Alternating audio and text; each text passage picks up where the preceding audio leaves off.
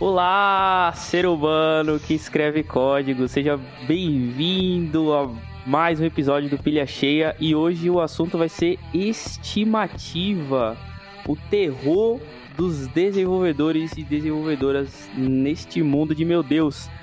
E agora, quanto é que vai levar esse episódio para ele ser finalizado? Quem é que chuta aí, Gustavo? Olha, eu vou usar as experiências passadas aqui e fazer um forecast. Eu acho que vai demorar uma hora e meia, hein? Estamos aqui hoje mais uma vez com o nosso querido Gustavo, nosso co-host. Estamos com o Breno Nunes e com o Daniel Greco. Tudo bem, pessoal? Como é que vocês estão?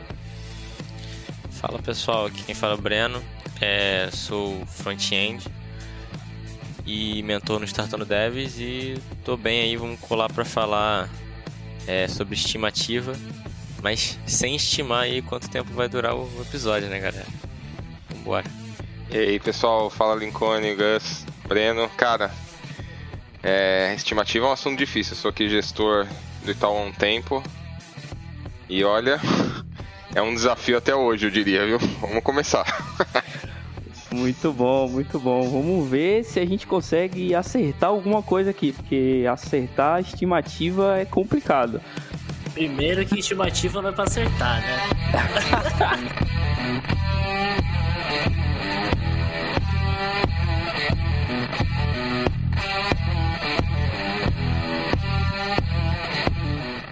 é, vocês já acertaram alguma estimativa?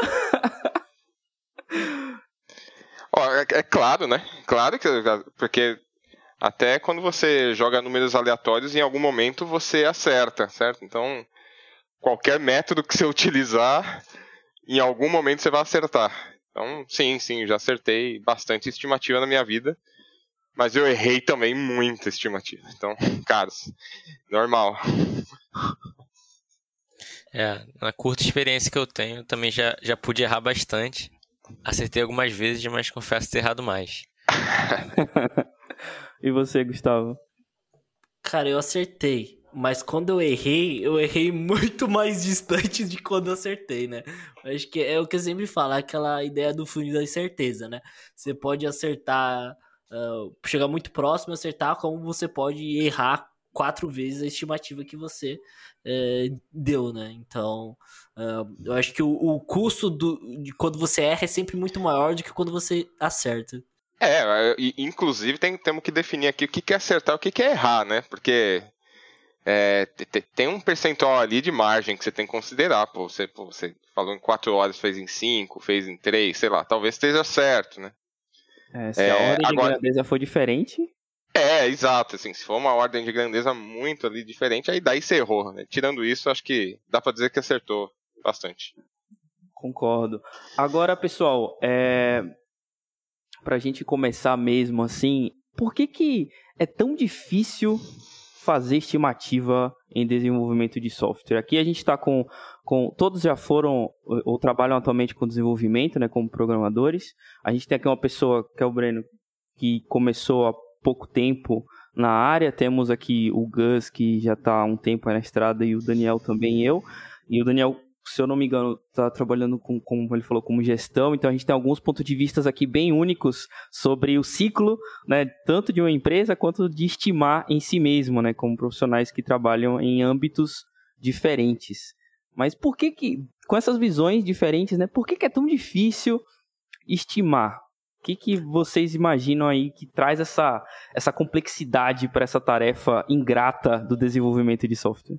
Cara, eu, eu acho que, prime, primeiro ponto, uh, eu, uh, eu acho que é muito difícil você dar estimativas uh, próximas do, do real no, quando a gente fala de desenvolvimento de software, né? É muito, eu acho que tem muitas outras tarefas que são fáceis de você acertar, de você estimar. Acho que o principal ponto do software é porque ele, ele, ele, ele é orgânico de certa forma, né? Ele muda, ele tá ali para atender uma necessidade de um negócio que o negócio está sempre mudando, né? Então eu acho que o, o grande desafio de você é, estimar, certo? É, não gosto muito dessa palavra, mas é, a, a, dificuldade de estimar é exatamente pelo fato da mudança ser, ser uh, muito rápido, de certa forma. E também depende muito do nível de grandeza que vocês já falaram de estimar. É muito mais difícil acertar uma estimativa do que, eu vou ter daqui a um ano do que eu, do que eu vou ter daqui duas semanas, né? É, eu. eu a estimativa é um, é um exercício saudável, né? De, de, de você prever. Eu acho que a previsibilidade é, é muito importante. Não vamos falar disso ainda, né? Talvez isso entre mais, mais tarde ali no tópico. Mas esse exercício, ele, ele, enfim, faz com que o desenvolvedor, enfim, tenha que controlar muitas variáveis. Né? Então, assim, é, de, que, de que a gente está falando aqui? Bom, se, se, se o que você vai fazer está super bem definido ou não, é uma variável, se, é, se como você vai fazer, ou seja, a solução que você vai dar, está na sua cabeça ou não está, né? É, se você tem, se o, se o seu conhecimento alcança o, o, tipo de solução que você quer é, propor, também é uma variável, né? É, sem contar, enfim, existem inclusive problemas mais é, que passam ali no entorno do desenvolvimento. Por exemplo, o ferramental que você vai usar, concorrência de outros desenvolvimentos. É, tem gente que considera teste, tem gente que não considera. E aí, o quão complexo um teste é, a gente pode falar sobre isso. Tem uma questão de infraestrutura, tem questão de ambiente, né? É, bom, eu falei algumas aqui, tem, tem mais. Assim, eventualmente alguém pode querer é, aproveitar um desenvolvimento para fazer alguma outra coisa, uma refatoração. É, e, e, por último, acho que a gente não pode esquecer, tem, tem a atitude da pessoa, né? Então, a pessoa, uma pessoa com uma falta ali de comprometimento, acho que vale colocar ali a, essa variável, pô, ele vai deixar as coisas para última hora, não vai se adiantar aí a possíveis problemas. Então, veja, eu sei lá quantos eu falei aqui, mas eu listei uma série de variáveis que, cara, fogem ao controle. Você não consegue cada uma delas é, estabelecer aí qual é o impacto no seu prazo final. Então, enfim, fatalmente você vai errar, né? O ponto aqui é tentar errar por pouco, né? Cara, então, eu acho que tem muitas variáveis, né? Como já foi dito. É, e a infraestrutura do projeto também pode alterar isso, né? Eu acredito que o mesmo desenvolvedor é, fazendo uma tarefa similar em projetos diferentes pode ter tempos diferentes, né? Às vezes só o, contexto ali do projeto já, já pode é, variar, fazer isso variar. Né? Então, acho que tem muita coisa aí, inclusive essa questão de deixar para última hora, eu já passei por isso, e aí tive problemas de sistema, assim, é, externos, né? De, de, infraestrutura, de que eu não consegui terminar a tarefa a tempo. Então, já passei por isso também. Mas tô tentando não fazer isso mais, né? Não deixar mais para última hora e uma coisa que o Daniel falou, da gente às vezes saber como solucionar aquele problema, isso pode voltar contra a gente, né? Às vezes a gente tem na nossa cabeça, a gente coda na nossa mente como, como vai ser. Mas quando chega na hora é um pouquinho diferente. Muito bom, muito bom. Às vezes é, a gente se depara com, com situações que englobam justamente é, contextos diferentes, né? E eu acho que é, é tão difícil estimar porque a gente é, tem um, um, uma sensação de controle que não é real.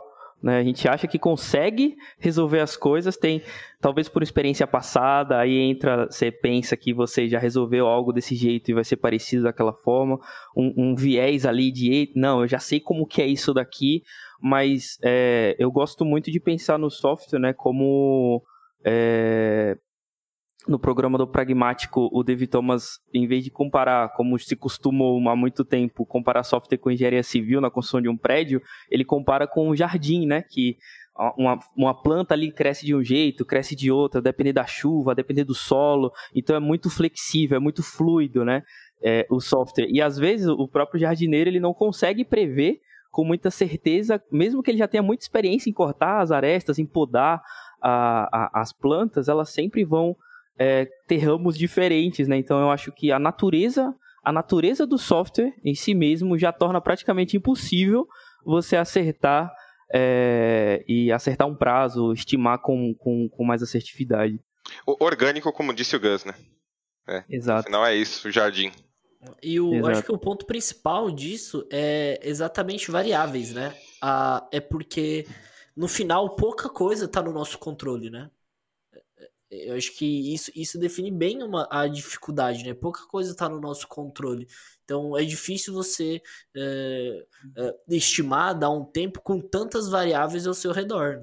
Né? Perfeito. Ou, é, e acho que isso é que vem com a experiência, né? Com o tempo, você consegue colocar cada vez mais variáveis no seu raciocínio. Então, assim, é, alguém menos experiente fala assim, pô, é um CRUD. Beleza, eu faço aqui a conexão, faço aqui, essas, essa implementação desse método, faço isso, acabou. Mas, pô, ele esqueceu uma série de outras coisas. Ele não sabe se ele tem o equipamento correto para fazer isso, ele não sabe se era isso mesmo que eles pediram, se era outra coisa, né? Se, se o escopo era esse. Então, eu, eu, eu acho que é isso. Eu acho que, é, o que o que faz parecer próximo do orgânico é que é, tem tanta direção para um negócio é, degringolar, vamos dizer assim, é, e, e, e, você nem sempre tem o controle. Na verdade, você nunca tem o controle de todas as variáveis.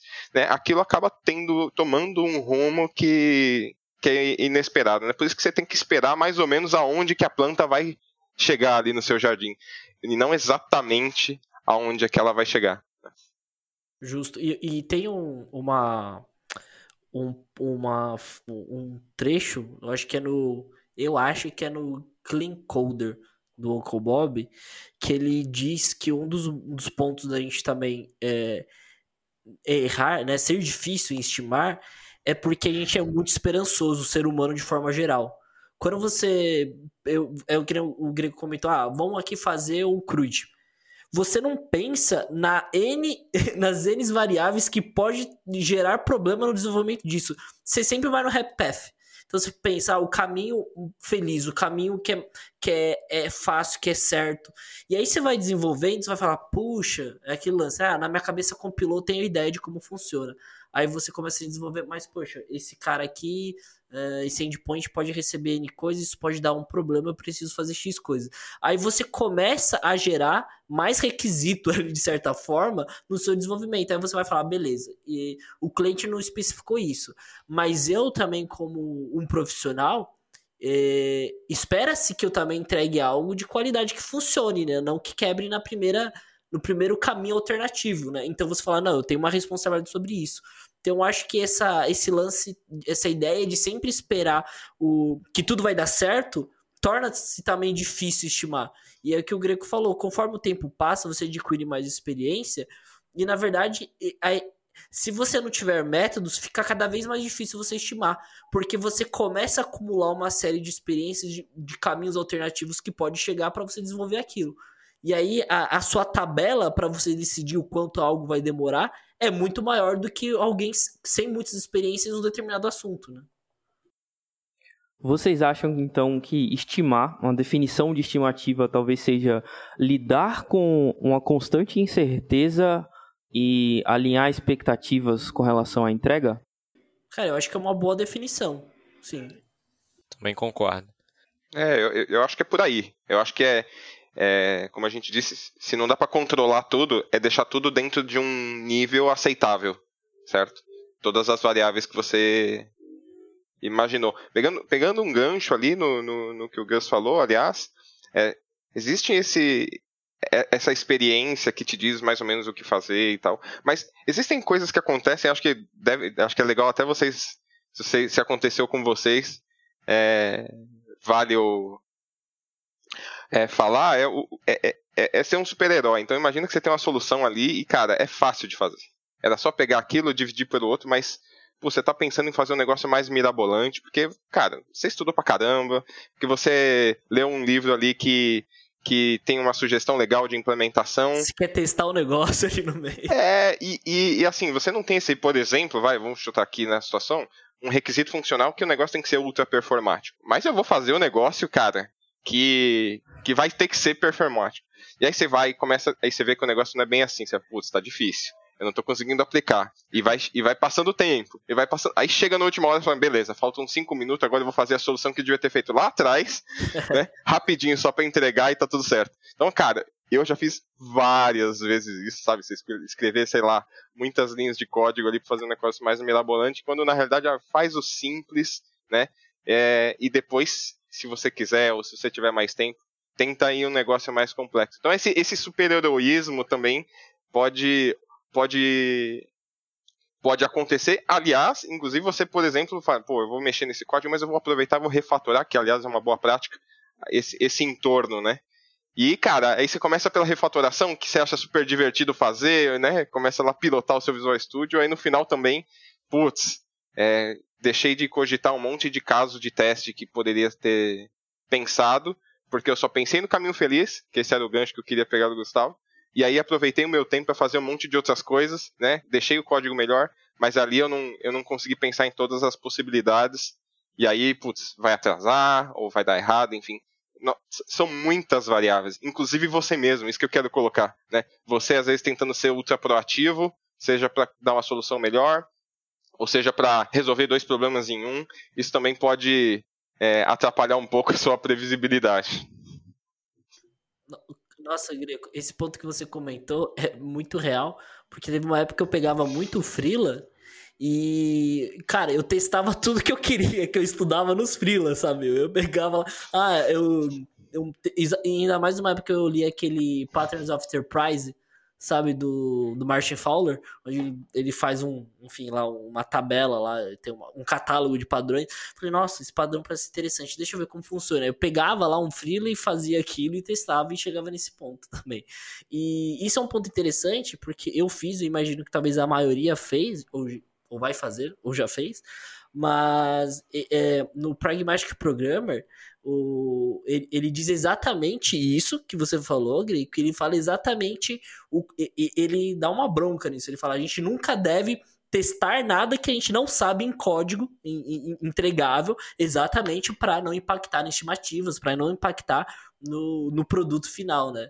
E, mas é, é, assim, né? É por isso que eu acho que é importante a gente ter um pouco de literatura, né? Porque às vezes pode te, te nortear melhor algumas coisas, mas de certa forma acaba sendo um pouco inevitável. Uma hora você quer testar aquilo, né? E aí você testa alguma coisinha, né? O que eu já, que eu já passei foi eu tentar inventar a roda, né? Eu queria fazer um. Já tinha feito já, já tinha pronto de um jeito, mas eu queria fazer de outra forma. Então é bem esse caminho também. E nem sempre dá certo. Pelo contrário, na maioria das vezes não dá certo. Ou seja, nada de nada de super-heroísmo e cereja de bolo para para sua entrega, porque isso vai atrapalhar muito sua estimativa. Pelo menos não comece por aí, né? É. né? Eu acho que é uma coisa que eu aprendi, assim, quando você vai pegar um negócio, tem muita incerteza, né? Você tem que atacar o que primeiro? Onde você tem mais incerteza. Às vezes é um cálculo super complexo, é um negócio super difícil, ou algo que você nunca tenha feito. É por ali que você tem que começar. Né? Você faz uma, faz uma prova de conceito rápida sobre o ponto que você tem. E aí daí, daí o resto, ah, então é criar uma tela, depois pôr o input, fazer a chamada. Isso você já fez um milhão de vezes. Você sabe que vai sair, você sabe o tempo de fazer. O ponto é que quase sempre tem um pedacinho que você não sabe direito, ou nunca fez, e é por ali que você tem que começar. Então, assim, se no final das contas tiver tempo para otimizar alguma coisa, para colocar a cereja do bolo, ótimo. Mas não começa por aí, né? Começa pelo core, entrega o negócio primeiro. Exato, até porque se tem muita incerteza, muitas vezes nem o cliente sabe, né, o que ele, o que ele quer. E aí, conforme você vai tirando suas dúvidas, você vai aumentando as possibilidades e vai educando e aprendendo junto com o cliente, né? E aí o que, o que era estimado, o, o que era necessário no começo, no meio já é outra coisa, né? Muito bem. Então aí algumas dicas valiosíssimas para errarmos menos, que não é uma questão de quando, não é uma questão de se vamos errar, né? Mas é uma questão que vamos. Então quando que isso vai acontecer? Mas falando de, de dia a dia mesmo, né? De hierarquia empresarial, a gente tem aqui vários contextos diferentes. Eu, por exemplo, sou freelancer full time, então eu não respondo entre aspas a ninguém a nível de gerência, né?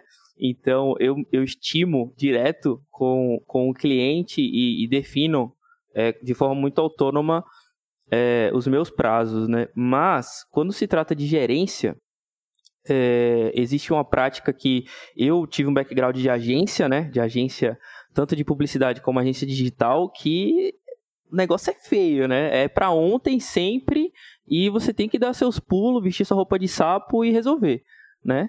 Mas quando tem essa pressão da gerência com relação à estimativa, a temerosa frase, quanto tempo vai levar, né, para fazer isso? Quando você ouve isso do seu superior dentro da empresa, É, como é que a gente pode lidar? A gente tem aqui uma visão de um gestor também, o Daniel, né? E que, que eu acredito que não faça essa pergunta dessa maneira, dessa cobrança, né? Mas acontece bastante e tem um lado é, de cobrança mesmo, mas tem um lado que eles precisam sim de uma estimativa, né? Eles precisam saber realmente é, quanto tempo mais ou menos uma coisa vai levar para ser feita. Então, é, como é que vocês veem isso no dia a dia de vocês, essa pressão é, da empresa, da gerência com relação a, a estimativas? Cara, é, é, um ponto, é um ponto delicado, porque eu acho que depende muito do, do, do, do, lugar que você está trabalhando, né? Por, assim, da minha experiência. Quando você tá. Eu trabalhei muito tempo em consultoria. Então, consultoria, você tem. O, a, uma, é uma cobrança diferente, diferente, diferente de quando você está numa empresa que é um produto. Por exemplo, lá, lá, lá no Itaú. Pelo menos no momento do projeto que eu estou, é outra. Se espera ser outras coisas, entende? Mas eu acho que, essa, que assim, essa pressão, de certa forma, sempre vai ter. Porque uh, você tem, é, é, você tem um, um nível de discussão uh, complexo. Uh, às vezes o, o, o seu cliente é difícil e você precisa vender pensando em consultoria, entende? A consultoria ganha dinheiro produzindo software, é isso. Então, se você não entrega um projeto, ou se você atrasa, você tá. Se você atrasa, você já tá perdendo dinheiro. Porque às vezes você fechou mais ou menos o escopo. A ideia de vender escopo aberto, aí, até onde eu trabalhei e presenciei, é muito difícil ainda. Então, como que você uh, ganha dinheiro? Você, pô, você precisa, se o cara quer pagar um escopo fechado, e você acha que dá, você vai fechar o escopo e vai querer e vai tentar fazer de tudo para entregar. O que acontece é como que você vai gerir essa entrega, entende? No, no meio do caminho. Se o cara quer um, um e-commerce é, end-to-end, ele quer em três meses, qual que é a chance dele conseguir isso do jeito que ele idealiza? É muito baixa. Aí você vai ter que falar, eu consigo te entregar, mas não isso que você está pedindo, entende? Então, é, é, é você, você tem que é, é, é, tem que ter um jogo de cintura muito difícil que é muito difícil, e eu acho que tem muita política envolvida, ainda mais quando isso na questão da, de consultoria. Quando você pega uma, uma grande empresa, como no Itaú, tem, eu acho que tem muita, e aí o Daniel pode falar com mais propriedade, tem muita questão política, você tem, tem o querendo ou não, você tem um cliente ali dentro que você tem que entender, ter as necessidades dele, tem as janelas de que dá para fazer e aí, enfim, você às vezes está tá planejando algo há muito tempo, só que a janela que o cara conseguiu é muito mais curta do que, do que o próprio cliente quer. Enfim, eu acho que tem. Eu não acho que é simples, e até pelo, pelo negócio, sabe? Eu, eu, eu vou. No final, da, da, no final das contas, eu falei, falei e, e, e não cheguei numa conclusão, né? Porque realmente é algo difícil de lidar, eu acho, no final das contas. Eu, e eu acho que sempre vou falar sempre, mas é, é difícil não existir uma pressão porque as coisas estão sempre mudando. Eu concordo, acho que com tudo isso que vocês já, já pontuaram. Assim, a pressão, é, ela, ela tem algumas naturezas. Né? Acho que o, o Gus já falou algumas. Então, por exemplo, numa, numa grande empresa, às vezes, às vezes a data ela não, ela não surgiu de lá, ela surgiu de um agente externo. Né? E daí, cara, você tem que cumprir. Né? Então, às vezes é um órgão regulador, bom, ele deu uma data e você precisa cumprir. Né? É, e daí, enfim, é, a data está dada e aí você às vezes precisa de um capacete maior e você não tem, já começa a pressionar o time. Isso acontece muito. É, outra coisa é, uma, é, é, o time to market, ou seja, ninguém está te obrigando a fazer. Só que se você não fizer, alguém vai fazer na sua frente e você vai perder market share, certo? Então, assim, essa é uma cabeça que, que normalmente o, requisitante, né, o cliente ou o usuário, vai ter muito. Assim, pô, ele está vendo lá o concorrente dele. Ele não sabe se o concorrente dele tem mil pessoas para fazer aquele negócio, se tem uma, se tem dez, se é uma consultoria, se é uma. É, se é uma equipe interna, enfim. Ele quer o dele antes. Né? E o ponto é o seguinte: ele fala assim, cara, em quanto tempo você faz? Ah, eu faço em dois meses. Ele vai falar o seguinte: se você não fizer em um, nem faz, porque aí eu já perdi. Então, assim, às vezes é uma pressão, não é porque o cara é mal, velho. É porque ele não tem opção, né? A questão aqui é a gente ser razoável. Então, assim, o que eu vejo muito é, é, é, a pressão, às vezes, ir aumentando. Eu acho que isso é, é, uma das coisas mais comuns. Então, às vezes, a pessoa chega e fala assim, não é nenhuma dessas situações. Então, é uma situação que eu posso esperar, pelo menos um tempo razoável.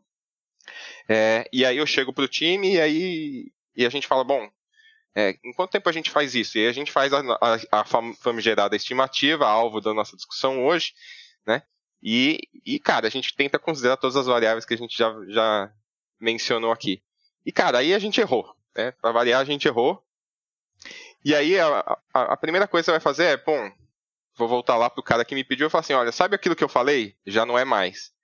Então, nessa hora, veja, ele não te deu a data. Você que deu a data para ele, mas você já não está cumprindo.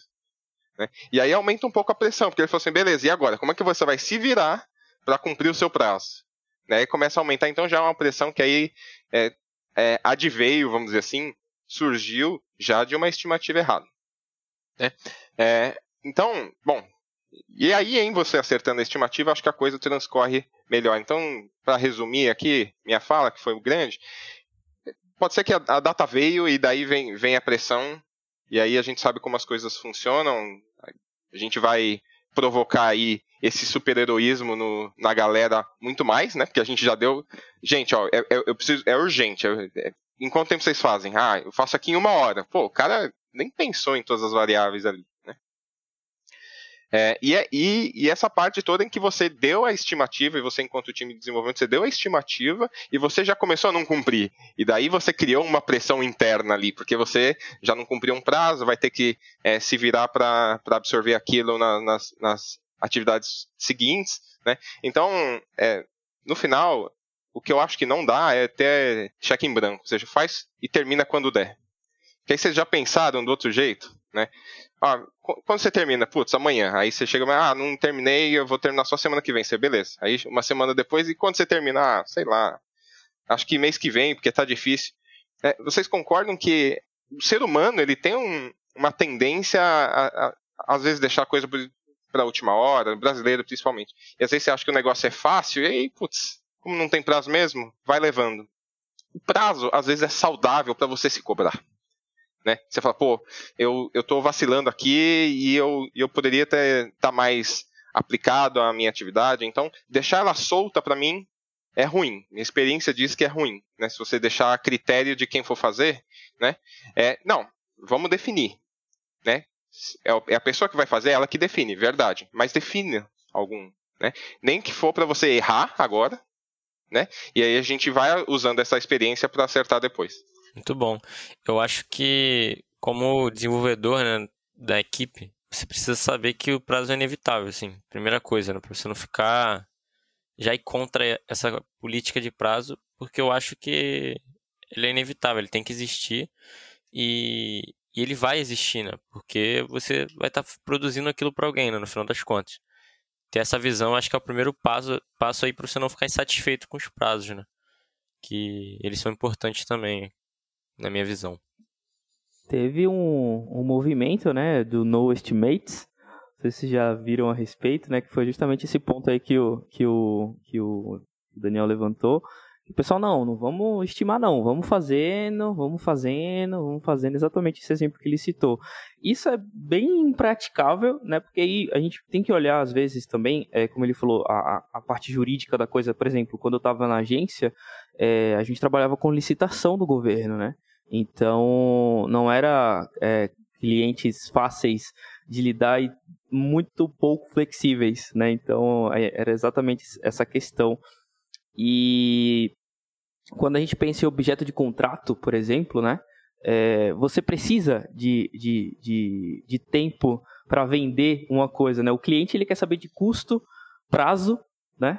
E, e, o esforço disso. E você não tem como fugir muito, né? E às vezes quando a gente está mais no, no final, no sentido de, é, de saber é, a ordem onde a, a, corrente ela, ela se encaixa, né? Às vezes a gente está muito longe do business E aí a gente não consegue enxergar esse tipo de coisa. Claro que isso não é desculpa e nem argumento para quem está no business ou quem está na gestão fazer cobranças que são descabidas, né? Eu acho que tem que haver esse equilíbrio entre a pessoa que vende ou que tenta vender estar mais, estar mais próxima ainda do, do desenvolvimento e quem está no desenvolvimento tentar se aproximar mais do negócio.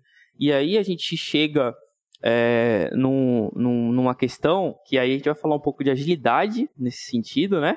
Que o movimento ágil ele nasceu para é, empoderar os desenvolvedores nesse sentido. Essa fala do, do Daniel, por exemplo, sobre é, o desenvolvedor que estima, né? não é o gerente. Antigamente, ah, inclusive em cidades menores, onde não existe esse conceito de agilidade, né? Em lugares. Antigamente? É, antigamente eu digo é que a gente tá falando do nicho aqui de, de grande centro, né? Porque se a gente for recortar, é, recortar pro, pro Brasil, é, é, é teste é novidade em muito lugar.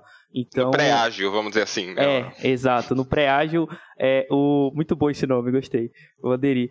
É, era muito comum o gerente estimar o, o, projeto e, não, entrega aqui, você vai fazer desse jeito aqui e se vira.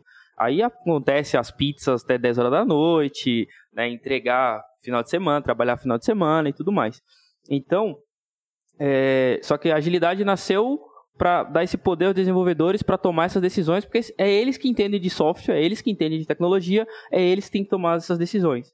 Então, é, o Breno já começou né, no mundo de agilidade, né, por assim dizer, né? Eu acho que o, que o Gus e o, e o Daniel têm algumas experiências anteriores, assim como eu, no mundo, no mundo pré-ágil, como, como o Daniel bem colocou.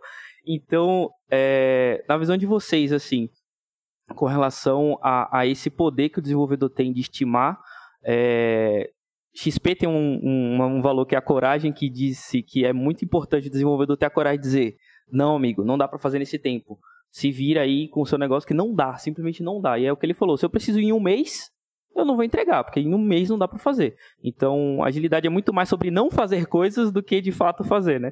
E, e na visão de vocês, é, como é que vocês conseguem é, pensar nesse poder que o desenvolvedor tem e no que ele tem que dizer em resposta a essa pressão da gerência e até onde essa linha vai, até onde ele pode se submeter para dizer que vai entregar num prazo que é meio que talvez ele mesmo deu, né, que é a questão de você dizer que vai fazer uma semana e entregar em um mês, ou a questão de você dizer um prazo, o gerente não aceitar muito bem, você enxugar sabendo que não é aquilo dali, porque você está com medo de, de, de, de, causar algum desconforto, né? É, qual que é o papel aí do desenvolvedor é, e como que a gerência pode enxergar uma atitude mais corajosa, por dizer não, e, e, pensando nisso, assim, como é que vocês veem essa situação, essa, essa, esse cabo de guerra entre minha estimativa e sua estimativa, né? Eu acho que o primeiro ponto é que estimativa é totalmente diferente de prazo. Hum, vamos, vamos vai. Apimentadíssimo o seu comentário, querido Gustavo. É, como a gente veio, falou no começo, né, e até o Greco pontuou, Uh, a gente estima tentando errar o menos possível. Mas quando eu falo para você que eu vou fazer algo, eu estimo que demore duas semanas, eu tô dando uma estimativa, ou seja, eu tenho uma margem, eu posso ultrapassar, eu posso entregar antes. O que a gente tenta fazer é se a gente atrasar, atrasar o mais próximo dessa data, e se a gente passar, é, é a mesma coisa, não passar muito além do que a gente estimou, né? É, esse é o ponto. Segundo, uh, segundo ponto, para mim, prazo é, é, tem um vínculo muito maior do que a estimativa. Por exemplo, se eu falo para você, Lincoln, ó, vou te entregar uh, uma, um, um, site aqui é, responsivo em, em quatro dias. Para mim, isso é, isso daí é quase que escrito em, pré, em pedra. Eu te dei um prazo, eu tô me, me comprometendo a te entregar algo em quatro dias. Entende? Eu acho que tem. É assim que eu, é assim que eu interpreto. Isso eu acho que é aí que define um. Você começa a ser pro, profissional de um, de um amador. Eu acho que tem essa linha, para mim ela existe e ela é muito clara. Uh, aí, aí falando da agilidade. Né? Uh, como a gente tenta uh, errar, o, como que a gente consegue errar o, me, o menos possível, né? tanto para mais quanto para menos? sendo que tudo tá mudando, tudo tá, tá enfim, a cada dia você identifica variáveis diferentes, vê coisas que você não imaginava que, que enfrentar, como que você vai ajustando isso? Você vai constantemente é, refinando isso daí. No, pensando no, no Agile e pensando no XP, né, não vou falando do Scrum pro, pro Lincoln não ficar bravo, é, pensando no XP, você tem a, a, as dailies meetings, né? Então você tem aquelas reuniões diárias onde você vai a, atualizando o que você está fazendo. Então, ah, hoje eu encontrei uma dificuldade e, cara, eu acho que isso vai impactar no prazo. Então você vai dar esse feedback para o cliente, vai falar, ó, talvez o prazo, uh, o, perdão, a estimativa, ela, ela não vai ser mais aquilo que eu falei. Talvez eu possa atrasar, ela aumentou uns cinco dias, entendeu? Então você vai refinando isso e o importante da estimativa é você alinhar as expectativas com o cliente. Então, porque no começo eu estimei, eu não dei um prazo. Eu não falei que eu consigo entregar aquilo em duas semanas. Eu falei que eu estimo que seja duas semanas. Eu acho que a grande magia do ágil tá quando você consegue fazer isso. Você consegue ter é, e, e, e, assim né sempre pensando como o ágil ele trabalha em iterações né fluxos pequenos é muito mais fácil acertar o que eu vou entregar em duas semanas do que eu vou, o que eu vou entregar em seis meses um mês então, uh, primeiro, que é mais fácil eu, eu acertar a estimativa, e se eu errar, eu consigo dar esse feedback rápido para o meu cliente, para o meu gestor, para o meu PO, para quem for. Olha, eu estimei X, mas eu acho que é X mais tanto. E aí, no próximo dia, você fala, cara, aquilo que eu achei que ia ser X mais tanto já não é mais, eu acho que vou conseguir entregar antes, porque eu achei algo que resolve. Entende? Eu acho que uh, o, em, em resumo, esse diálogo e essa busca por tentar acertar o mais próximo daquela estimativa é o que vai fazer você conseguir uh, gerir bem essa expectativa e entregar naquele, naquele tempo uh, concebido inicialmente. Uh, lembrando que o Agile dá, dá margem para nesse meio o cliente falar, cara, não é mais aquilo que eu preciso, porque, como o Greco bem levantou, meu time to market mudou, meu cliente está lançando a plataforma dele nessa semana eu preciso competir com ele. E o que, que eu consigo fazer? E aí você muda ali o escopo e você muda as prioridades e aí você começa a trabalhar para entregar esse novo esse novo modelo. Entende? Imagina a loucura que é você dizer que vai entregar um software em seis meses. Vai ter, não, ó, na data ali vai estar tá pronto, amigo. O Greco pode dizer bem sobre, sobre essas estimativas meio doidas assim. É, o Gus falou agora no final uma coisa que eu acho importante, né? Sobre prioridades. É, reavaliar as prioridades. Qual a experiência de vocês com isso, né? É, vocês já tiveram que avaliar o que, é, que era mais importante, o que era dispensável, o que era indispensável ali para uma entrega? Bem, eu, para mim o mais importante é sempre o que o cliente escolhe, o que o PO ali vai escolher obviamente que eu sempre dou o meu dois centos, sabe? Eu falo, olha, uh, uh, e eu, eu acho que isso isso assado pode ser melhor, mas é ele que vai decidir, né? É ele que vai escolher ali o que, o que ele quer, a não ser que, que eu diga, olha, isso daqui, por conta da estrutura que a gente começou a fazer, é mais rápido do que isso que você está pedindo, sabe? É, eu vou demorar mais tempo para entregar isso que você está pedindo do que eu entregar essa outra feature. Pode ser, porque isso é uma premissa, talvez, para entregar o que você quer. Isso acontece, é normal, é natural. Então, acho que tem, tem esse ponto. Uh, e eu só queria abrir um parênteses aqui, o Lincoln. Desculpa, Lincoln, por, pela, por ser tão prolixo, mas um parênteses importante, que para mim é uma, uma, uma verdade é, você comentou, Lincoln, dessa de ter coragem de falar pro, pro seu coordenador, pro seu PO, não.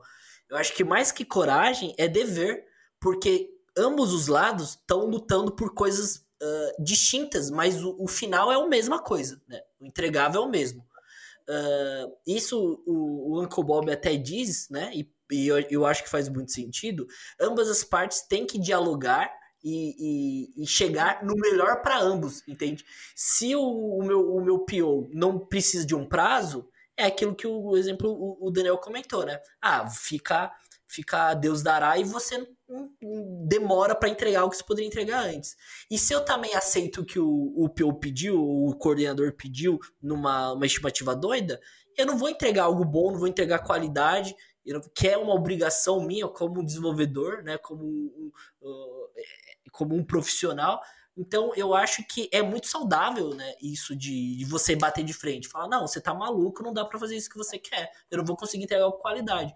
Mas não dá para fazer, não, dá para fazer outra coisa, algo parecido, mais simples que te atenda. Eu acho que é, é saudável, a gente tem que sim bater de frente. É isso que se espera. Entende? Ninguém contrata alguém para fazer sim senhor sempre. Ele quer opinião técnica, né? Isso é importante. Perfeito. Eu acho que tem muito foi dito aí para acho que para resumir e, e endossar. É, eu, eu, acho que a relação entre o desenvolvedor e, e, e o cliente ela, ela não é única. Assim, não, você vai encontrar muitas é, relações dessa diferentes. Então, por exemplo, é um, é um desenvolvedor, o cara é um expert. E ele está desenvolvendo um site para um cara que tem uma floricultura. O que, que o cara sabe de tecnologia? O cara da floricultura. Né? Com sorte ele sabe alguma coisa, mas às vezes ele não sabe nada. Né? E aí, quando você vai fazer essa sua estimativa, é, você não tem como argumentar com ele. Então você tem que estar muito seguro né? Se ele te der um prazo de que você vai conseguir, ou se ele te der um prazo que você não vai conseguir, que você diga, olha, não vou fazer, porque ele provavelmente não vai entender, né, o, o a, a, sua dificuldade. Né? Agora, por exemplo, numa grande empresa, é, e depois eu já remeto ali ao ágil, mas se você tiver, se a pessoa com quem você vai negociar tem algum conhecimento, ou, ou o, o Gus falou, pô, vou falar com o meu coordenador. Se o seu coordenador souber do que você está falando, você vai lá e você argumenta. Né? Eu acho que esse é o ponto de você conseguir justificar o seu prazo. Né? Você consegue justificar e você fala, pô, esse pedaço aqui é, eu vou demorar tanto, esse aqui, putz, é difícil, depende disso, daquilo, daquilo outro, das variáveis que a gente falou, vai demorar mais um pouco. E, cara, discuta com ele. Às vezes você vai mudar o prazo não porque ele te obrigou, às vezes ele te deu uma luz, né? Ou você vai convencer ele de que seu prazo estava correto, né? Eu acho que depende da maturidade de quem está aceitando esse prazo vamos dizer assim, né? É, e, e, e, como vai ser lidado isso. Mas você tem razão, vocês todos. Assim, é, e, e, e, o Breno também, quando diz que às vezes tem que abrir mão. Cara, se você for abrir mão de fazer alguma coisa, você vai comunicar, você fala, olha, tá vendo isso aqui? Isso aqui tô achando que nem é tão essencial, né? É, deixar colorido esse negócio aqui, acho que não é tão essencial. E, cara, eu, eu não vou precisar ter esse trabalho e aquele outro e eu vou entregar mais rápido. Isso é parte da negociação isso é, inclusive, como você justificou o seu prazo. Né? É quase que você falou o seguinte, ó, tá vendo aqui, ó, tem N pecinhas que eu preciso fazer. Essa custa isso, essa custa aquilo outro, é difícil fazer isso, mas dá. E aí, pô, se o cara olhar e falar assim, pô, essa aqui eu não preciso, vou tirar e já vou ganhar X tempo aqui. Então, eu acho que é, perfeito, quando você finalizou ali dizendo, cara, você tem que estar seguro de si. Quando você não está, você é, recorre à ajuda, diz que para uma parte você está inseguro e chutou para mais, porque às vezes o cara vai chegar assim, beleza, para isso aqui eu te ajudo, bota alguém para te, te ajudar, enfim. Então depende, às vezes você está sozinho, não tem jeito, né? Você é o único desenvolvedor daquele Aí, cara, é, é, é, você contra você mesmo. Tomara que você consiga, né? Stack Overflow, vamos embora. É isso, né? E aí, voltando para o ágil, eu acho que assim, e, e, fazendo um gancho até com o início da conversa, são muitas variáveis. E o que, que o ágil quer fazer? Fala, cara, faz um pedacinho. Porque um pedacinho você faz o quê? Você corta um monte de variável. Né? Pô, a gente falou de escopo, às vezes não está bem definido. Mas se for só um pedacinho, pô, é mais fácil definir aquele pedacinho. Né? É a própria solução que você vai dar. Se você for fazer um negócio pequenininho, às vezes é só o front. Front, tem, tem gente que estuda só front ele vai saber fazer, a solução vai estar tá dada, né? Ou se é só back. Agora, quando você junta tudo num só, daí é o PJ fazendo solo lá o, o site da floricultura, talvez seja um problema, porque aí é muito grande, ele vai fazer em pedaços menores, mas ele vai ter que fazer tudo. É, e aí, quando você divide em pedaços menores, às vezes você tem um time, né? O ágil ajuda quando você trabalha em time. Porque você, além de dividir em pedacinhos pequenos, você consegue colocar o pedacinho com quem tem mais expertise, por exemplo, né? E inclusive você pode estimar com um colegiado, né? Existem até no, no Scrum, que eu não sei porque está proibido falar, é, mas eventualmente... Piada, piada, interna, pode falar. piada, piada interna. Pode falar, mas pode tem, falar. tem o famigerado Scrum Poker lá, que é justamente para você dar uma balizada com os demais, né? E ali é uma boa oportunidade de você debater, quando alguém fala assim, pô, isso aqui é muito difícil, outro cara, para, para mim é muito fácil. Então, peraí, gente, vamos pelo menos discutir aqui, às vezes não é nem super difícil nem é super fácil. Então, é, o ágil, ele trazendo essa flexibilidade, você não precisar estimar até o fim do projeto, né? Ah, um negócio que vai demorar cinco anos, ó, eu acho que vai demorar uns cinco anos, né? Mas eu só vou te dar um cronograma, vamos dizer, dessas três, quatro semanas iniciais, né? E das últimas semanas eu nem tenho muita certeza. O das duas primeiras ou da primeira é isso aqui, ó, isso aqui que você vai ter. E fazendo esse ajuste fino que o Gus mencionou, pô, a cada iteração você corrigir uma coisa, corrigir a rota, né? De novo, são muitas variáveis. Eu falei aqui, pode ter um problema ferramental e você esqueceu que você não tem um software específico ou tem que comprar um, um software licenciado. Cara, tudo isso atrapalha, né? E aí, se você vai descobrindo isso mais rápido, e aí que está a agilidade, né? E você contorna ou resolve o problema ou descobre no mínimo com antecedência para você chegar para ele e falar assim, gente, perdemos vai atrasar mais tanto. Então, para mim, aí está a agilidade. Você diminui o tamanho das coisas que você faz, e aí quando você diminui, você diminui as variáveis, aí diminui as variáveis você acerta melhor, né, as estimativas. E você, quando, quando possível, né, conta com um colegiado às vezes para fazer essa estimativa, né, e consegue até dividir em expertises aí o, as tarefas para as pessoas, né. Isso trabalhando em time, agora trabalhando individual aí é muito difícil, né. É, aí já, já fica bem complexo. complexo. Mas vai ter que ter um Superman ali. É verdade. Sei bem, sei muito bem disso. é, mas a questão do ágil, eu acho muito importante essa perspectiva, porque é, o alinhamento de expectativa, eu acho que é o segredo de estimar. Aí eu vou fazer um, pegar uma ponte do que o, do que o Gustavo falou no início. É, estimativa é diferente de prazo. Sim e não, porque assim, a gente pensa, é, é, são coisas diferentes sim, porque você estima o prazo né? Você é, são coisas diferentes nesse sentido. Você faz uma estimativa de prazo, né? É, é, o que você falou, estimativa é uma margem de erro, para mais ou para menos. Pensa aí no Datafolha, né, que erra pra caramba. Acho que o galera do Datafolha erra mais que os desenvolvedores na, nas estimativas das coisas, né? Mas é, é, é, é, sim é uma questão de prazo. Estimativa, na minha visão, é uma questão de prazo, sem dúvida nenhuma. Inclusive, é, é, o Kent Beck no falando de XP, né? Na segunda edição do livro, ele menciona que ele parou de usar pontos nas, nos experimentos nos cinco anos depois do lançamento do livro e começou a estimar em horas, de fato, né? Entregáveis. E eu achei essa, essa, essa premissa dele muito interessante, né? Mas tem, muita, tem muitas questões com relação a isso, principalmente a questão do time, né? Que é, eu acho Planning Poker uma besteira, na minha, na minha opinião, assim, uma coisa de, completamente desnecessária. É, a gente senta como time e orça, pensando em, X, pensando em XP também, mas pensando em agilidade, né? Que foram lá, imagina é, a própria reunião lá que eles fizeram, né? Foram desenvolvedores que eles sentaram para resolver, para discutir um problema, né? E pensar em soluções. E estimar em grupo, eu acho que a riqueza é essa que o, que o, que o Daniel trouxe.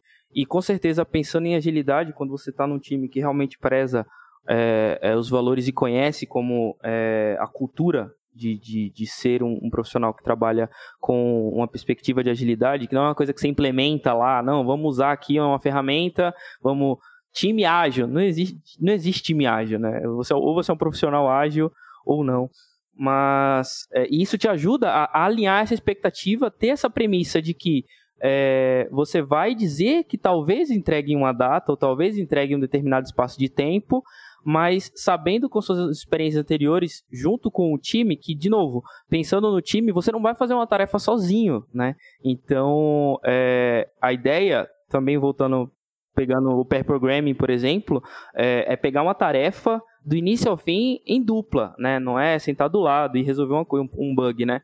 Então imagina que sua estimativa com outra pessoa ela vai ser muito mais acertada do que do que você sozinho, como já foi bem pontuado. Ou seja, em times, necessariamente hoje nessa uh, o pós-ágil, né? Vamos pensar assim na era agilidade, é, é, é, é fundamental estimar em grupo. É, e aí a gente usa usa é, de ferramentas de pontos, você quer chamar, eu até brinquei uma vez no Twitter falando que eu vou estimar agora com níveis de, de Jedi, né? Vai ser o Yongling, o Padawan, depois o Jedi, Cavaleiro e Yoda. Se a tarefa for Yoda, eu quebro ela, né? E vou, e vou diminuindo. Não importa, é, o, não importa o que você use.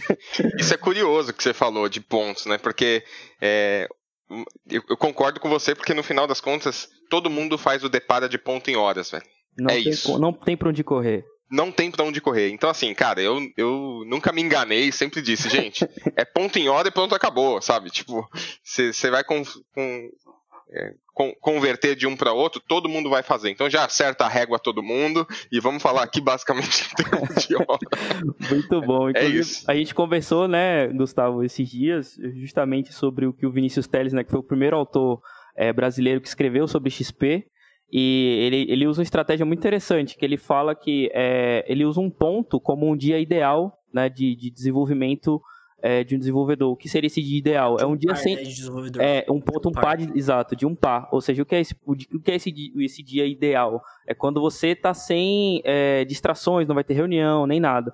E aí ele, ele, ele, ele associa o ponto a um prazo, a um tempo, é, seja em horas ou dias, é, e aí você consegue ter essa ordem de grandeza dentro da iteração, né? Tipo, é, e, e, por exemplo, falar que meio ponto é um dia ideal de um desenvolvedor. E por aí você consegue é, é estimar as tarefas pensando nesses prazos. Porque se a semana trabalha com dias, por que não os pontos, os pontos serem equivalentes a esses dias, né? Não importa se seu dia é, é, de quatro horas. Eu também, pessoalmente, não acho que é o ideal você ir na, no detalhe na hora, na hora da estimativa, porque é meio impossível.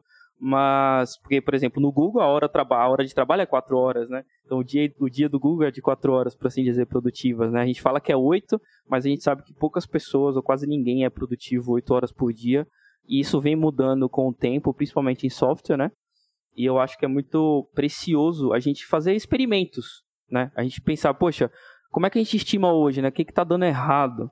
Né? E aí eu queria ouvir a experiência de vocês dessas últimas semanas aí no próprio trabalho de vocês. É, como é que foram a, as últimas é, estimativas que vocês tiveram que fazer? O Breno como, é, como participante do time, o, o, o, Gustavo também e o, e o Daniel na, na, na visão de gestão aí. Como é que foi essas, essas últimas semanas? Eu, a gente, lá no nosso time, a gente trabalha especificamente com, com Kanban, né? A gente não tá, a gente não tá nenhum, não tá nenhum, no, nenhum dos modelos de, de iterações de duas semanas e tudo mais. Legal. Uh, mas eu, eu tento sempre seguir essa premissa do, do Agile, sabe? Eu, eu estimo algo e durante as dailies eu tento ir refinando e ir atualizando e, e, e a, a, o, esse acerto, né? E tem alguns casos que também é onde eu, eu dou um prazo direto. E aí é o que eu falei. Eu, eu acho eu tenho, tenho confiança suficiente para eu conseguir é, dar um prazo direto. Eu dou um prazo aí muda de figura um pouco uh, ah, para mim a dinâmica de trabalho. Aí, aí eu tento descartar algumas reuniões, eu tento, tipo, aí realmente a prioridade começa a ser refinada, entende? Aí, aí começa mais parte tipo, de ideal do que do que o, enfim, te, abrir alguma janela para alguma reunião e tudo mais. Eu tento trabalhar mais dessa forma. Uh, eu acho que por ser um produto uh, e um produto que, que, que já saiu dessa, né, desse, da, do seu modelo de, de, de sprint, né? Uh, você, eu, eu, eu, eu digo que a gente tem hoje a oportunidade de conseguir dar, dar prazos, né, dar estimativas é, que que fomentem um cuidado maior, entende? Eu consigo eu consigo escovar um pouco mais de bit, eu consigo ter um dar um prazo mais longo porque eu quero melhorar alguma coisa, eu quero fazer o redesign de outra coisa, é, mas eu acho que de uma forma geral é, é a primeira vez que eu trabalho no modelo Kanban assim direto, sabe? E tá sendo uma experiência nova e tá sendo eu confesso que que que eu consigo ser. Eu acho que foi o modelo que eu mais consegui ser produ, não produtivo, mas que eu consegui mais entregar valor. Que eu consegui parar, pensar de fato e falar. Uh, como que eu posso melhorar isso e desenhar e discutir com colegas, em debater ideias e conseguir falar, sabe aquela sensação de falar, cara, aqui, olha, eu sem, sem dúvida eu não vou entregar uh, o melhor de primeira, mas faz tempo que eu não consigo entregar algo de início tão, tão bem feito, sabe? Assim, eu acho que esse modelo do, do Kanban acabou ajudando nisso. Então, no final, eu acho que é, eu não posso dizer tanto das estimativas, mas eu tenho, tenho acertado de uma forma geral. É, eu posso dizer que é um mix, tá? É assim, se eu fosse o dono da floricultura, eu estaria puto. Né? Porque eu não entendi. Atrasou e eu não entendi. É isso. Né? Muito Mas bom. não, eu, eu, eu, cara, eu sei, eu sei o que está acontecendo. É, a gente. É, e aí tem de tudo, né? Por isso que eu digo que é um mix. É, tem coisas que foram entregues no prazo, tá certinho, tem coisas que não, e eu entendi o porquê não. Né? E aí uma das variáveis atacaram lá e, e, e acabou, né? É, assim, na nossa realidade lá, a gente tem que lembrar que a gente tem que manter o que a gente faz, inclusive, né? A gente faz e a gente mantém, o build and run, certo? Então o run, ele é um tanto quanto imprevisível, né? É, e aí ele sempre atrapalha o build, né? Então isso já é de largada um, um fator que a gente nem chegou a mencionar aqui, mas é porque é, é, é caso a caso, mas é algo que impacta. Então assim, é, na, digo para você que não, não, nada injustificável aconteceu. É sempre você consegue arranjar uma justificativa. E aí é a lição aprendida, entendeu? Tá bom, o que, que aconteceu? Isso. Né? Então, acho que ciclos de PDCA, aí nesse sentido, ajudam muito. Porque você, você dá uma. Você para, repensa fala, pô, não vamos mais errar neste caso. Beleza. Daí é, é, é um, é um ponto a menos para dar errado. E aí sim, né? Você, normalmente você vai ficar mais incomodado quando aquilo se repete, né? E nada foi feito. Então, e, e, e você continua é, é, comprometendo as estimativas ali, porque o mesmo erro tem sido recorrente, né? Eu acho que se isso não acontecer, e aí tendo as justificativas, cara, é, é tentar analisar os impactos e traçar plano. Às vezes o plano é, tá bom, vai atrasar. Ou não, às vezes o plano é, pô, vamos dobrar aqui a força nesse caso. Nesse caso, é, nove grávidas fazem um filho em um mês, então vamos botar as nove aqui, vamos fazer. Isso pode acontecer. Ou a gente, enfim, é, tem, tem que pensar. Eu acho que esse é o ponto, eu acho que o ágil também ajuda nisso, né? Você, é, é a correção da rota é, é, a todo momento, todo instante, né? Então você vai lá, aprende e corrige a sua rota. É, então, assim, pra, pra, os últimos tempos aí tem sido, tem sido uma montanha russa em termos de, de, de atrasos e entregas no, no, no, tempo, mas, cara, é sempre, é o que eu falei, sempre dentro do que do razoável em termos de argumentação. E, e cara, é, é isso, é trabalhar para se acontecer algum problema, algum erro, que ele não aconteça de novo e a gente melhorar sempre o nosso processo aí de desenvolvimento. É, o que eu sinto, né, na equipe que eu estou trabalhando agora, a gente tem usado uma metodologia meio personalizada, porque a gente usa o que eles chamam de Scrum Ban, porém não é. Já, já tá mais customizado mesmo, né? A equipe foi se moldando e foi ganhando maturidade. Então, a gente faz algumas, alguns eventos né, do, do Scrum, e, mas não pontua tarefa, então tá bem customizado. Mas em relação à entrega, a gente tem tido uma boa constância. É, acontecem sim atrasos. Na minha equipe agora, no projeto que eu estou agora, a gente tem, nós somos quatro fronts, dois backends. Então, eu acho sim bastante gente, né? É, pegando um, um, projeto de front quatro pessoas, é, às vezes dá ruim, às vezes dá bom.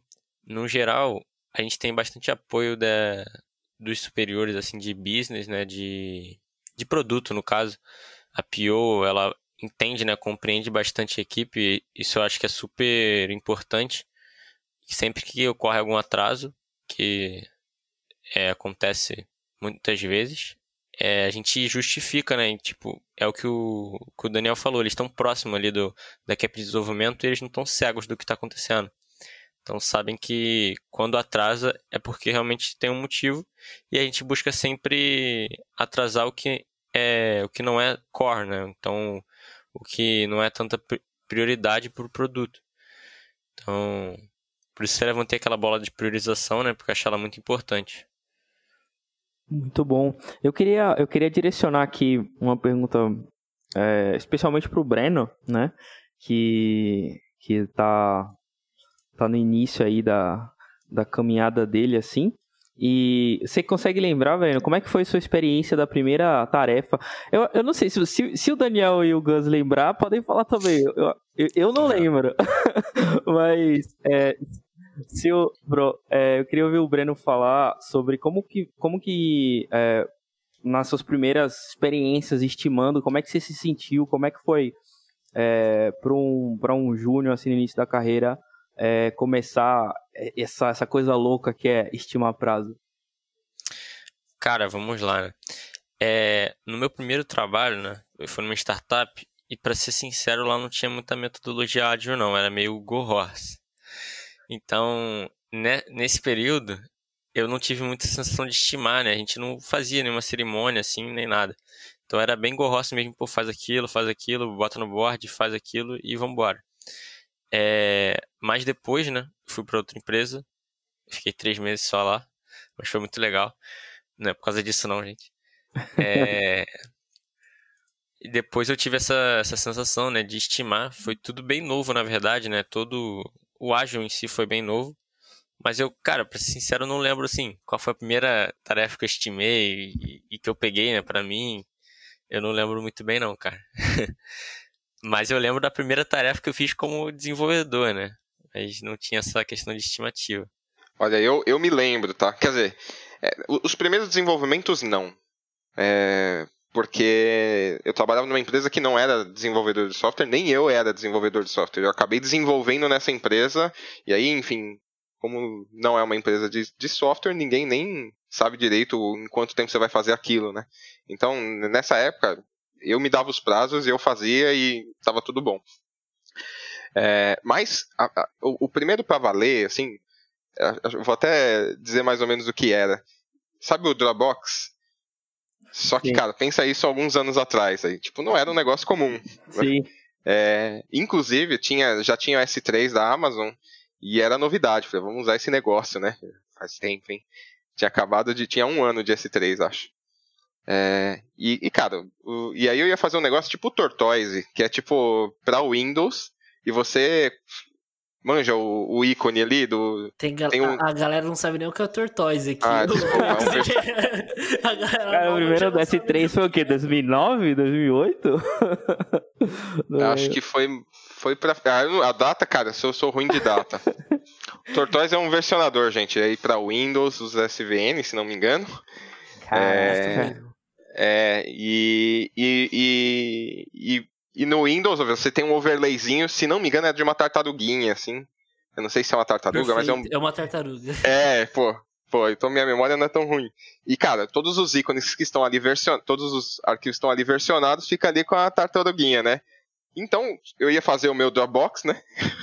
e aí eu queria botar o overlay. Era, na verdade, requisito, não era para mim. É, que tivesse lá um tique de de que estava version... que tava no, no na, na, nuvem, né? E, e cara, eu fiz perfeito. Você tem que mexer com a API do Windows, né? E quantas vezes eu tinha mexido na API do Windows? A minha, a minha faculdade inteira foi Unix, cara, Linux. Inteira. Não, cara, não, a API do Windows era novo para mim. Cara, eu falei, não é tão difícil, é só fazer isso, só fazer aquilo, eu li uns tutorial, cara, dei a estimativa e fiz. Cara, eu fiz. E funcionou. Só que é o seguinte, para subir o Windows ele demorava, sei lá, uns 5 minutos. Porque esse overlay aí que ele põe em cima do ícone para aparecer o, o desenho que você quer, ele tem que fazer isso meio que para todos os arquivos do, do file system do, do Windows. Ou é isso, ou eu comi bola e tinha que fazer algum filtro, alguma coisa, e eu não estava conseguindo. Enfim, eu terminei o que eu tinha que fazer, só que ao mesmo tempo um requisito funcional que era performance eu não atendi. E daí, cara, eu fiquei o triplo do tempo, sem brincadeira, do que eu usei para fazer esse desenvolvimento, só para fazer o negócio pelo menos performar minimamente. Então eu errei muito na primeira estimativa. Mas aprendeu bastante, porque nunca mais esqueceu, né? Isso nunca eu ia falar. Caraca, é, um negócio... o round de memória mesmo. Cara, eu lembro. Se não eu tivesse lembro. errado tanto, já tinha esquecido. É verdade. Não, mas é uma experiência boa. Bem, a minha, a, eu lembro como se fosse ontem, era um dia chuvoso. a minha primeira experiência foi eu foi meu primeiro meu primeiro trabalho como dev júnior. Foi na Vivo, uma, era terceirizado lá. E aí, sabe, o, o Greco vai saber bem. Sabe aquela, aqueles servidores debaixo da mesa do negócio? Sabe? Que a galera contrata o, os meninos da TI para fazer as coisas que eles querem. Acho que sei isso. Eu acho que eu, acho que eu conheço essa situação. E, e, e né, tipo, nessas empresas, isso é, é, era, né, ou ainda é, muito comum, porque a TI muitas vezes tem um, um time que não atende o negócio, né? E aí acabam tendo esses servidores fantasmas, né? Dentro de, desses setores. E aí, cara, eu, era o meu primeiro trabalho como dev.net Júnior. Tava no. Era, eu, é, era com webforms ainda. E Nossa. aí eu fiz o teste, passei. E aí o cara chegou e falou: Cara, eu preciso que você faça esse sistema aqui. E, cara, eu não sabia nada de arquitetura de software. Eu não sabia, tipo, três camadas. Eu não sabia por onde começar. E o cara falou: oh, eu preciso que você faça isso daqui. É, é uma tela igual essa desse outro sistema aqui. E eu quero que você faça parecido, assim? Aí ele falou, oh, aí ele me deu um livrinho dessa finura assim, uh, que, que, era arquitetura em três camadas. Dá uma lida e você começa a codar. Cara, e você consegue? Opa, claro que eu consigo me dar isso. Tremer, sabe aquele meme lá que você começa a tremer depois, na hora de beber um copo d'água? E foi assim, aí ele falou, cara, quanto tempo que você acha que você consegue? Cara, foi um chute absurdo, assim. Eu acho que eu falei, ah, cara, acho que eu consigo em dois meses. Um... Ah, não, dois meses é muito. então, quanto tempo? Ah, acho que um mês e meio, sabe? Ah, não, um mês e meio tudo bem. E foi essa a estimativa. E, cara, apanhei demais, apanhei demais. Imagina, webforms, não sabia nada de. Sabia o básico de forms, era para ficar bonito ainda, sabe? E aí o sistema, eu lembro que era em, em grid que era feito a diagramação do, do front, né? Então, cara, aquele monte de grid. É, imagina, o Webforms era feito. Era pro dev backend se virar no front, né? Então, aquele código feio. Cara, eu lembro de três dias para fazer um elemento ficar um do lado do outro, sabe? Tipo, é, foi mas aprendi, assim, surreal, assim, aprendi muito. Não, não gostaria de ter passado por isso, mas foi uma puta experiência. Tá aí uma coisa que eu erro até hoje, estimativa de front, velho. Não me peça que eu vou errar, velho. pois é, eu nem vou tentar porque eu não lembro. É, eu comecei em 2011, então, e eu, eu fui muito ousado, eu já comecei como freelancer.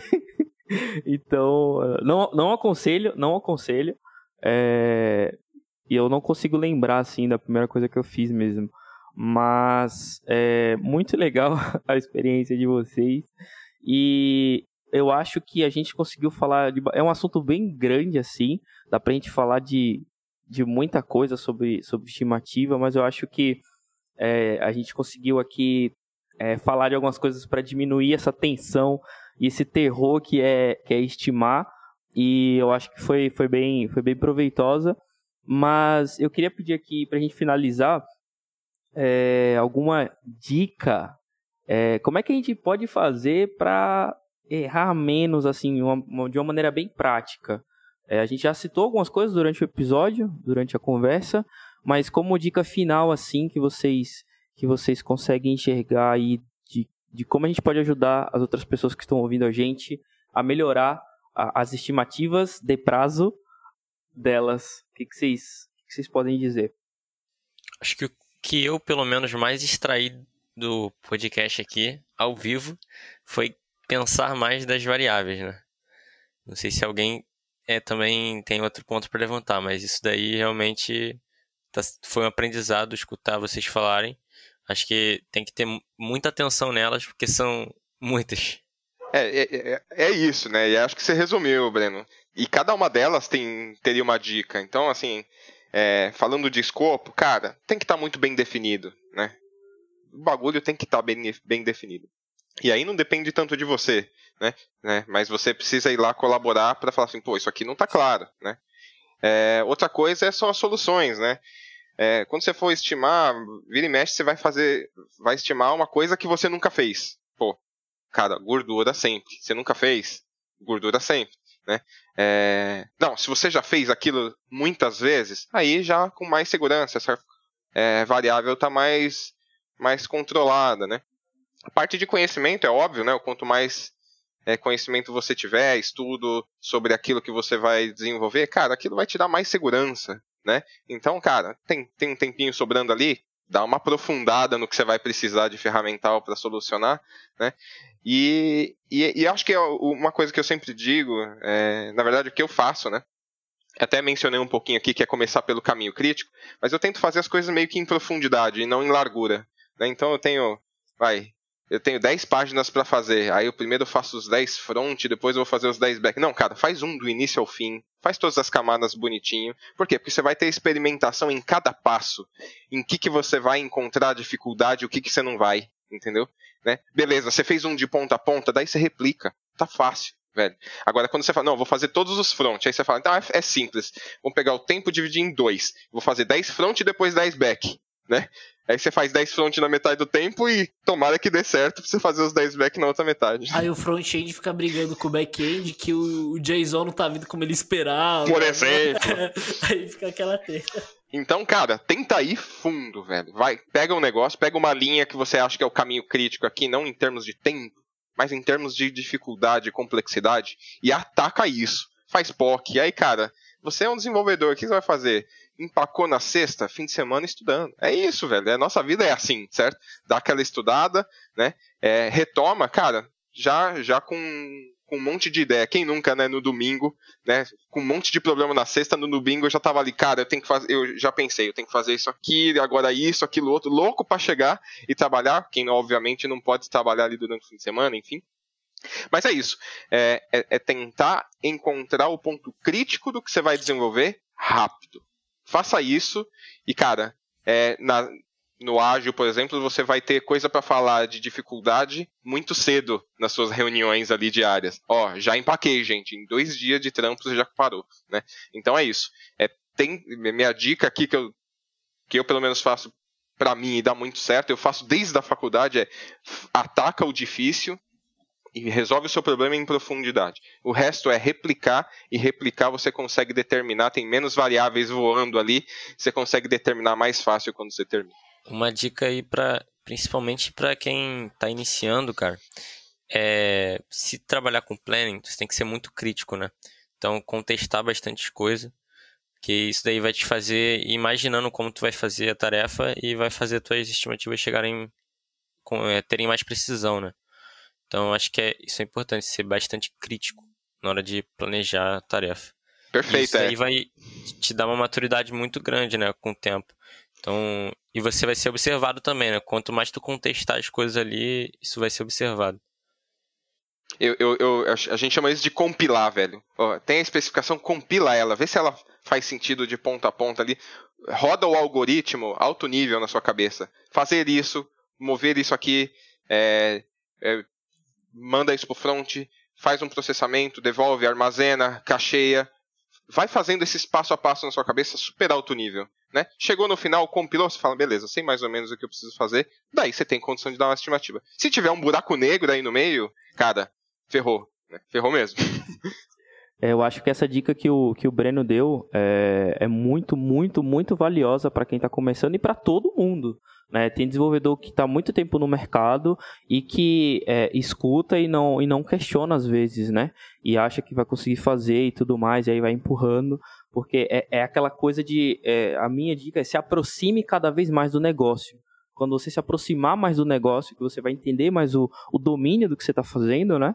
É, que você vai conseguir ter uma noção melhor. Que aí você pensa não só na tecnologia, que vai ser uma coisa que é, você consegue dominar querendo, é, inevitavelmente você domina, o negócio já é mais já é mais abstrato ali, você já tem que pensar um pouco mais em, em outras coisas.